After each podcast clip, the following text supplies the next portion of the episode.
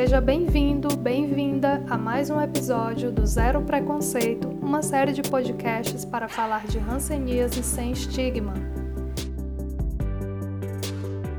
Este é um projeto especial da ILEP no Brasil, Federação Internacional de Associações de Combate à Hanseníase. Somos três organizações atuantes no país: a Brasa Brasil Saúde e Ação, a DAO Brasil e a NHR Brasil. Juntas, queremos falar do preconceito na hanseníase com diversos olhares.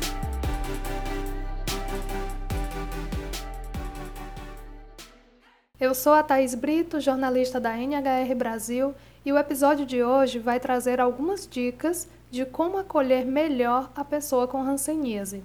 Na nossa série, nós já abordamos vários desafios gerados pelo preconceito associado a essa doença e é importante conhecer esse problema também pensando em soluções. Então, hoje nós vamos contar com a ajuda da Luana Massotti, psicóloga do Hospital Santa Marcelina, que é uma unidade de referência para hanseníase no estado de Rondônia. Ela é a nossa convidada desse episódio para trazer algumas informações importantes. Luana, vamos imaginar a seguinte situação: alguém do meu convívio, um amigo, companheiro, parente, me conta que está com hanseníase. Eu conheço pouco sobre a doença, mas eu quero que essa pessoa se sinta acolhida por mim. Como eu devo agir? Quando pensamos na palavra acolhimento, a ideia é que eu, enquanto ouvinte, consiga proporcionar um espaço de escuta qualificada e empatia. Lembrando que empatia é a capacidade psicológica para sentir, aprender da mesma forma que o outro, caso estivesse na mesma situação. Então, acolher nesse primeiro momento é oportunizar que a pessoa expresse, seja de forma verbal ou não, os seus sentimentos e pensamentos sobre o adoecer da hanseníase sem julgamento. Nesse momento inicial, é esperado sentir-se ansioso, com medo e confuso. Afinal, além da doença, tem-se a expectativa do novo, que envolve o tratamento, o estado emocional, o meio de convívio. E vale lembrar que a hanseníase tem sua história marcada pela dor. Portanto, cabe a mim favorecer a fala e a escuta e estimular a procura pelo serviço especializado para que lá sejam feitas as orientações técnicas acerca da doença, pois assim a pessoa já terá tido um momento de elaboração e chegará ao serviço de saúde com a sensação de que em seu meio de convívio recebeu o apoio importante para começar essa caminhada. No ambiente de trabalho, nas comunidades, nas famílias, essa convivência pode ser bem desafiadora, principalmente porque muitas pessoas não possuem conhecimento sobre a hanseníase e podem agir de maneira preconceituosa, mesmo sem ter intenção. Pensando nisso, quais são as dicas para uma melhor relação e um acolhimento das pessoas com hanseníase nesses ambientes? Essa questão é bastante relevante porque envolve uma série de esforços, sendo o principal unir diversas áreas para construir uma história diferente para a hanseníase, distante do preconceito e da discriminação. O primeiro ponto que eu destaco é a relevância de intervenções para diferentes atores sociais, desconstruindo ideias equivocadas sobre a doença o que consequentemente poderá gerar mudança de postura.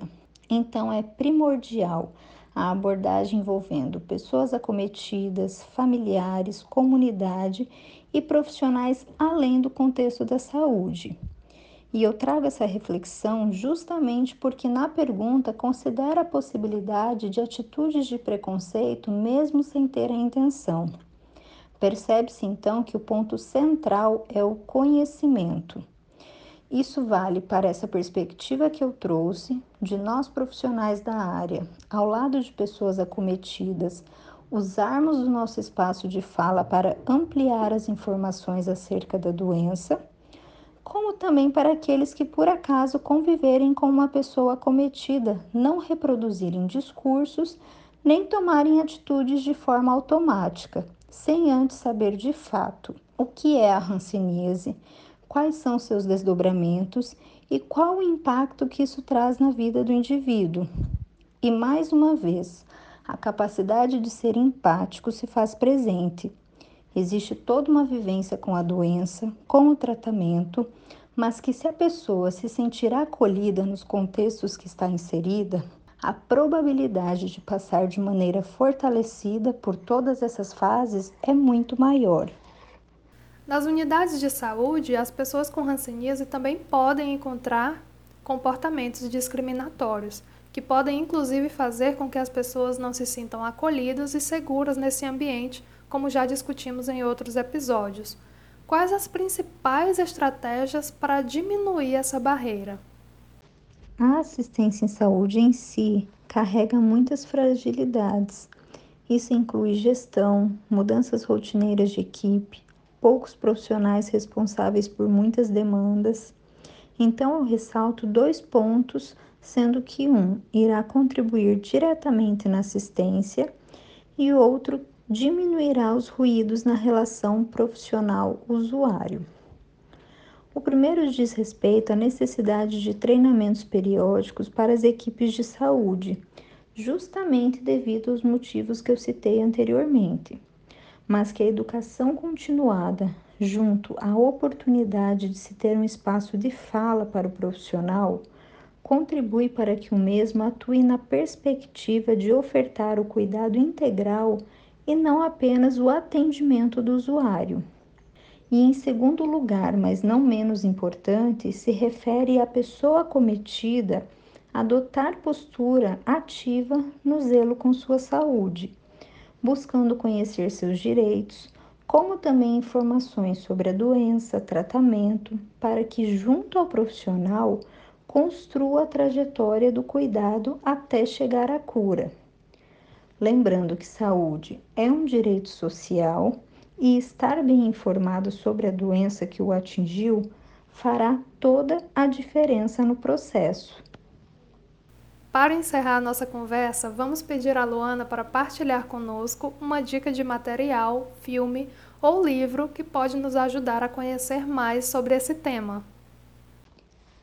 Se me permite a ousadia, eu farei duas indicações.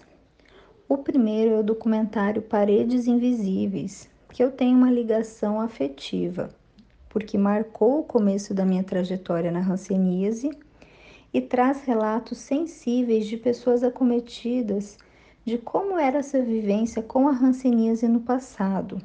E é fundamental que a gente conheça a história para desconstruir hoje práticas estigmatizantes que não têm o porquê de estar relacionado com a doença.